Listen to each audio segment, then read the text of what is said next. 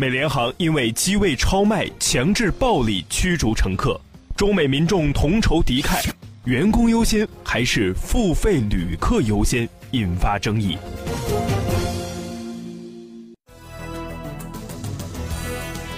打开广播追踪国际，欢迎继续回来，这里是正在为您直播的国际新闻节目，登录九一八，我是燕子。接下来的时间，我们来关注美联航驱逐乘客，中美民众同仇敌忾的事情。根据美国媒体在十号报道，美国联合航空公司三四幺幺号航班原定在九号晚上从芝加哥的奥黑尔国际机场飞往肯塔基州路易斯维尔，因为航空公司四名机组人员需要乘机。飞机超员，强制要求一名亚裔乘客自愿放弃机位，而被拒绝之后呢，动用了多名执法人员把该名乘客强行脱离了座位。在期间，乘客怀疑遭到粗暴对待受伤，整个过程被同机的其他乘客全部拍下，并且在网上引发了热议和抨击。芝加哥航空局在周一下午发表声明称，涉事的一名警员已经被停职，等待调查。整个事件，我们通过一段录音来回顾一下现场的混乱的声音。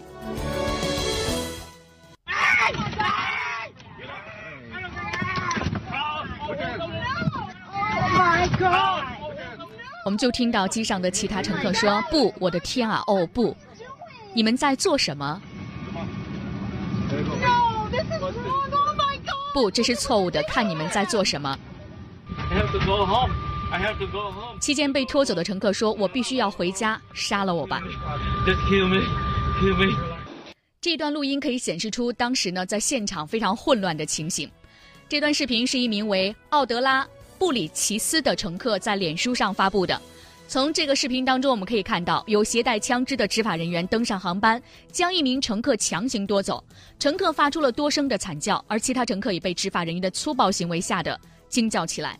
但是呢，机上的执法人员完全没有理会其他乘客的制止，继续呢将眼镜已经滑落到脸上、上衣被掀开的乘客给拖走了。被拖走的乘客随后呢挣脱就返回了机舱。这起粗暴对待乘客事件是由于没有乘客愿意放弃机位给后备的机组人员而无法准时起飞的事件。航空公司呢利诱乘客让座无果之后，再随即呢挑选了四人放弃机位。根据同机乘客表示，被抽中抽走的乘客曾经表示自己是医生，第二天要见病人，所以不能够延误。而双方呢交涉没有结果，最后呢就发生了拖夜的暴力事件。他也一度宣称自己被选中可能会与华裔身份有关，而事后证明这名被强行脱离的乘客名字叫陶大卫，目前正在接受治疗，不愿意接受媒体的采访。不过呢，在事发当天，我们看到一度呢，在这架航班上有一半的乘客坚持下飞机，以示声援这名男乘客，并且抗议航空公司的处理手法。最终，飞机延误了三个小时之后才起飞，遭到暴力对待的亚裔乘客没有成行。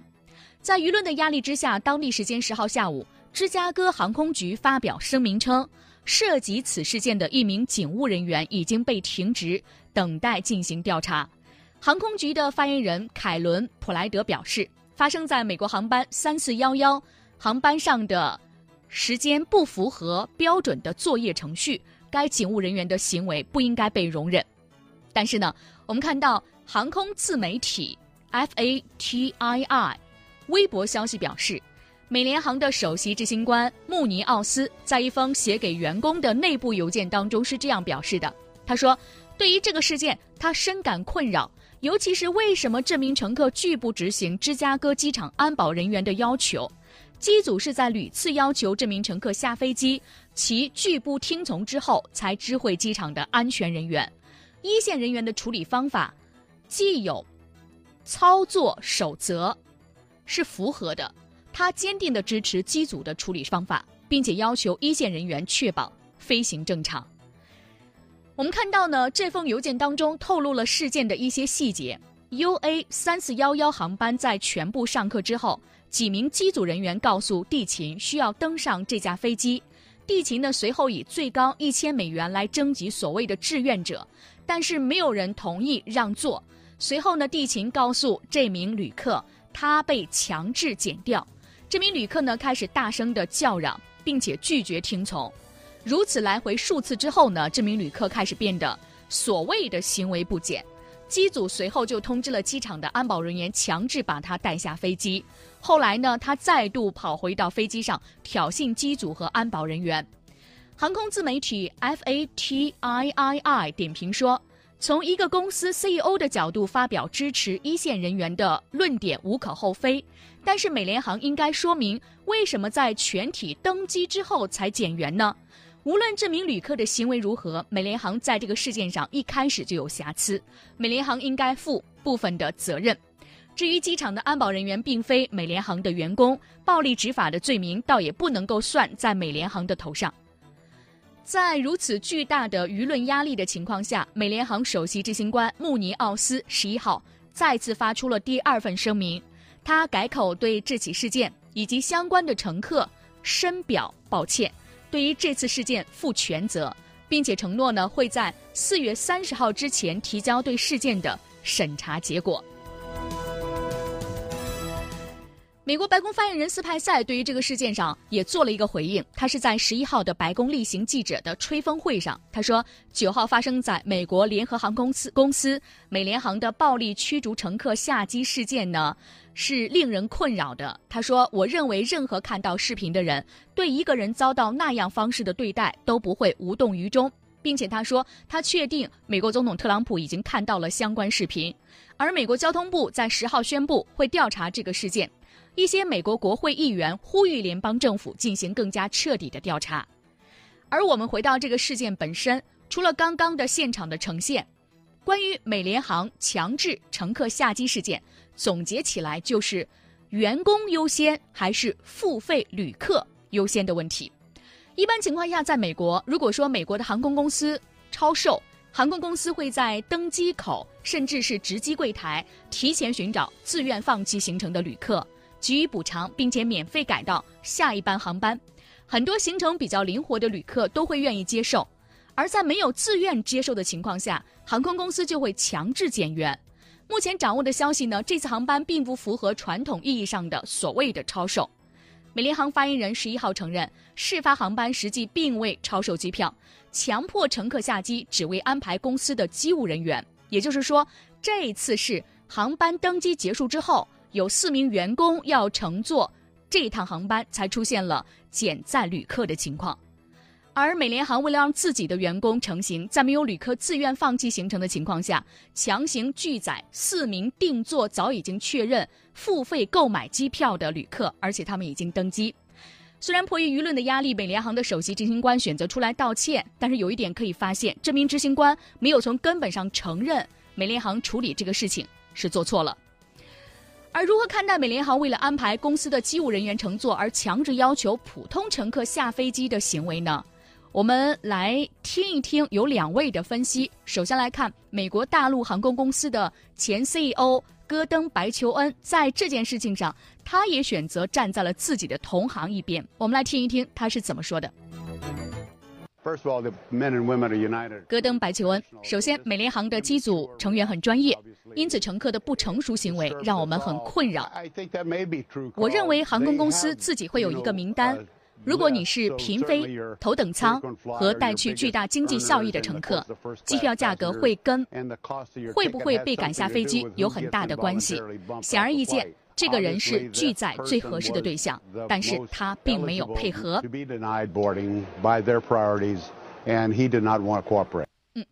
而我们看到呢，美联邦最高法出庭律师张军认为，从美国法律来看，美联航强制要求普通乘客下机的做法，其实是符合法律的要求。在普通乘客和机务人员两者之间，他们选择了机务人员。我们来听一听。就是美国的航空公司呢，它确实就是经常性的超卖，比如说一百个座位，很多的时候它要卖超过一百个座位的这个票。原因就是呢，他们担心就是在现场的时候，那么可能有。这个一些乘客因为种种原因不出现，这样他们不至于浪费机票。那么很遗憾呢，就是在多年的这样的一个过程当中啊，很多的航空公司因为他们的政治势力非常大，那么一直在游说美国的国会，所以美国呢目前的现行的法确实是允许航空公司呢这样做的，也就是说航空公司多卖票，那么到时候满了，那么他给予客人所谓适当补偿，这个适当的补偿呢有可能是他的实际机票的百分之四百啊，一直到这个一千多块钱都是有可能，但是呢再多，那么现场的航空公司的人员他本身是没有这个权利的，呃，如果说确实满又没有人自愿下飞机的话。那么每个航空公司呢，它可以自行制定一个他自己认为合理的和这个公平的这个程序。那么所以现在这个问题呢，我觉得美国的呃航空部门，呃管理部门呢正在调查，就是第一呢，他这样的 oversell 是否是呃符合法律的规定的；第二呢，他请这个客人下飞机的这个选择的程序是否是合理和合法的。那么假设这两者他是没有问题的，那他这个空乘空乘人员请这个警察让他下飞机本身，我觉得他是在这个法律的框架之内。但是呢，是否是在执法的过程当中他出现了执法过当？但是呢，现在据有些报道表明呢，就是这四位的这个空乘人员，那么他们不是因为度假或者是什么原因要到下一站去，而是要到下一站去这个去接班，去接下一个美联航到另外一个地方的这个接班。那么这个部分呢是属于美联航的工作。那么他们从内部的规定，现在看起来我们可以挑战它是否合理还是不合理。但是呢，这基本上你可以认为这是美联航的员工要上班，他们内部的规定呢是给予他所谓的这个优先。我觉得这个部分当然在未来需要来来严格的调查，看看如此的规定是否是合理的。客人都坐不下，还要让他们去考虑他们接班。但是从他角度呢，我要去接班也是为了下一个班次的这个人员的安全和服务。嗯，刚刚我们听到的是一种分析，而根据数据显示，在整个二零一五年，全美总共有四万五千名旅客被非自愿减掉。强制减掉一般会遵循一定的原则，美国的航空公司都有一个优先的次序，会按照会员的等级，比如说白金卡到金卡再到普通卡，还有呢票价的级别来进行。排序，所以我们看到呢，这次美联航说是随机抽取，所以为什么明明在有一套系统的情况下还要随机抽取呢？随机抽取的算法又是什么？这些美联航其实都没有说。所以我们接下来再听另外两位不同的意见。首先来听一下民用航空法律专家高峰先生，他认为美联航的行为是拒绝运输行为，按照拒绝运输内容的规定，美联航的行为是不当的。我们来听一下。其实这个美联航这件事情。并不是属于航空法下的航班超售，而应该是个拒绝运输。为什么呢？因为航班超售指的是旅客人数要超于这个座位数。呃，一般我们都会在登机前，比如说一百零五个旅客只有一百个座位，那么有五名旅客呢要候补，要不能登机。但这个案子我们看到亚籍的这名旅客，那实际上他已经坐在飞机上了。所以说，既然已经登机了，不应该存在超售的问题。应该超售的是美联航的四名员工。所以从这个问题来看呢，我们觉得亚裔旅客他在法律上推定他不应该是被超售的旅客，而应该是他应该是志愿者。就是应该美联航通过自己的超售的处理程序和那种安排，来通过补偿的方式，让这个寻找消志愿者说谁愿意自愿放弃行程，让那些被超售的其他旅客来登机。所以说，我觉得这个案子很清楚，在于。美联航的四名员工是被超售者，而我们的亚籍旅客并不是被超售者。那么对这样不同的人处理方法是不一样的，所以应该被拒载的或者不能被运输的或者应该不能成行的，应该是美联航的四位员工。所以从这个点上，我觉得美联航处置一定是不对的。第二点呢，就是按照航空法来讲，本次事件应该归属于叫拒绝运输。这一点呢，大家如果有可以详细去看一下美联网的美联航的官网啊，运输总条件中规定，它的二十一条有明确八种情形向下，美联航是可以拒绝运输的，包括航空安全的威胁，包括虚假机票，包括旅行证件不全。包括比如说违反了一些监管的政策，但是很遗憾的是，我们也看到航班超售的情形呢，并不属于拒绝运输的情形。也就是说，美联航的机长或者机组成员，他们 CEO 该讲说有权利拒绝运输，但是很遗憾的，我要告诉他，你拒绝运输的权利是有的，但是你适用错误了，因为本次这个亚籍旅客他作为一个航班超售的志愿者，而不是被超售旅客，他是不符合拒绝运输的条件的。所以从这两点来看，我们觉得，呃，无论是 CEO 啊，还有美国的一些官方的，他们提出来说这是航空公司的权利，我们觉得没问题啊，航空公司有权利，旅客有权利啊。从这个案子来看，实际上是航空公司错误的行使了自己的权利。此外呢，就是讲这个安保人员他的一个冲突问题，我觉得有一个细节需要中委关注，在于安保人员上飞机一定是美联航的地勤人员通知的。他的我们现在不知道他通知的内容是什么。假如说他通知的是说旅客霸占飞机，或者说由于我们选定了他要下飞机，但是这名旅客不下，无理的。扰乱了课堂秩序，这个行为那就是一个航空安全的行为。但是如果是旅客自己的座位，志愿者我不愿意下飞机，这是我的房子，你不可以侵入。这个时候，由于美联航作为运输承人，他不能让旅客下飞机，他这是使用了机场的安保或通知安保报警的方式，用公权力让旅客下飞机。我觉得这是个美联航是大错特错了。当然了，如果是由于正当的。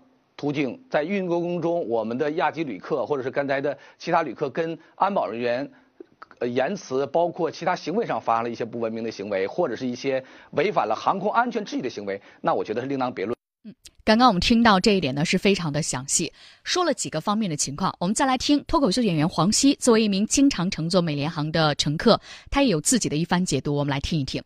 我其实之前经常坐美联航的航班。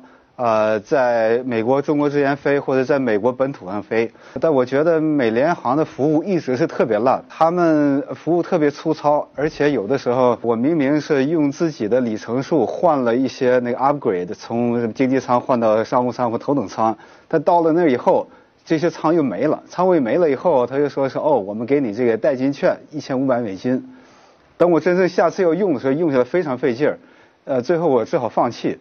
所以他们的服务一直是非常差。上个周日这个事件呢，又又让我特别热血沸腾，整整这么一天就觉得特别气愤。怎么能这么对待一个六十九岁的老人，而且是一位医生，第二天还要给自己的患者治病？我是坚决反对他这种做法。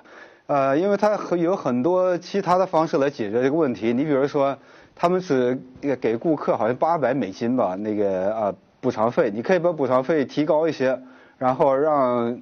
你给他提到一万，肯定会有人下飞机，呃，而且他们在把这个中国乘客啊往外拽的时候，已经有人提出来说自己可以下飞机，但他们也不听，非得跟这个跟这个呃华裔的乘客要斗下去，结果把他打的脸都出血了。我觉得这个太说不过去了。要是我是这位乘客的话，不想下飞机，我一定要跟他们死磕，而且最后一定要起诉他们。我就觉得这个做法太过分了。嗯。凤凰网的点评认为，在美国这个自称很文明、很自由、很人权的国家，如果这次事件没有被乘客拍下来，这个事件很可能是美联航有更多的狡辩。视频暴露了美联航的德性，而事件暴露了美联航的自私、粗暴、野蛮、势利、傲慢的态度。势利眼当中可能会涉及的歧视，因为涉及到亚裔乘客的身份问题。而资深媒体人、凤凰卫视的时事评论员也认为，美联航拒载乘客、强制执行命令，不等于可以粗暴执法。所以这个事件到底该是谁的责任呢？到目前为止呢，无论是中国或者是美国的民众都一致认为这是美联航的暴力执法。而有关相关事件，我们接下来来连线甜甜。带来他的观察。天天中午好，燕子好，听众朋友大家好。环球时报社评称呢，亚裔医生美联航遭粗暴对待，谁之过呢？一名亚裔的乘客在芝加哥机场被强行的从美国联合航空公司班机座位上拖拽下机，这究竟是店大欺客，还是民航遭遇了刁蛮之人？美联航和芝加哥机场的安保人员呢，是否在严格的按章办事？人们各抒己见。事情呢，在互联网上引爆之后，美联航的 CEO 发表声明称，表示对这起令人痛心的事件感到难过，对于乘客被重新的安排班机郑重的致歉。但是他并没有向那名亚裔乘客就其受到的粗暴对待致歉。这起事件中呢，航空公司。超售了机票，这在美国的民航界司空见惯，并不违规。机组呢以电脑随机抽取方式确定下机的乘客，亦无不妥。机组最后呢请安保人员登机。协助，同样符合程序。此外呢，被确定改签的四名乘客中，只有一名是亚裔。该乘客强调他是被选中的，就是因为自己是亚裔。看来呢，也证据不足。那么错误全是这名乘客的吗？当然不是。首先呢，此事暴露了美联航管理混乱，他是这起纠纷的始作俑者。虽然呢，超售机票是正常的，但是确定持票者不能登机，在办理登机牌之前就应该告知本人。无论是在美国还是在其他的西方国家，人们从未听说过出于超载的原因，有乘客已经是登机落座之后呢，又被赶下飞机的情况。除非呢，机组怀疑某个乘客的行为异常，为了飞机安全对其采取行动。而且美联航提出的补偿条件呢，是只是八百美元，远未达到一千三百。五十美元的补偿的上限，美联航的正确做法呢，应当是继续的提高补偿的标准，征求自愿改签者。安保人员登机之后呢，行动也过于粗暴，而且那种拖拽的方式呢，让该乘客毫无尊严。一些人呢指出，该乘客身身为亚裔，这可能是安保人员轻易的执法过当的诱因。目前呢，涉事安保人员呢已经是被停职了，希望相关的调查呢也包括对这一质疑的回应。美国警察呢，总的来说很强势，这股这鼓励了执法人员按照规定上限行使职权的观念。警察呢，针对少数族裔嫌疑人过分使用武力，多次呢是引发了纠纷。但是警察呢赢了绝大多数的诉讼。美国的这一特色呢，如果拿到世界上去看，并不正常。美联航班机事件呢，也在美国舆论场上是引发了争议，批评的声音呢明显更多。但那里的批评呢，并非是一边倒的，足以把美联航吓得立刻投降的。美联航的。官方声明呢，尚未有呃尚有打官腔的余地。究竟是受害人亚裔的身份在舆论场上潜移默化的起了影响，还是此事此事的是非曲直在美国法律中的确有很大的模糊性呢？相信呢相关的辩论呢会持续几天。对于交通工具使用者的权利，应当如何保障？这是美国的问题，也是世界的问题。燕子。好，感谢甜甜带来的介绍。FM 九十一点八的听众朋友们，大家好，我是杜文龙。打开广播，追踪国际，欢迎收听登录九一八。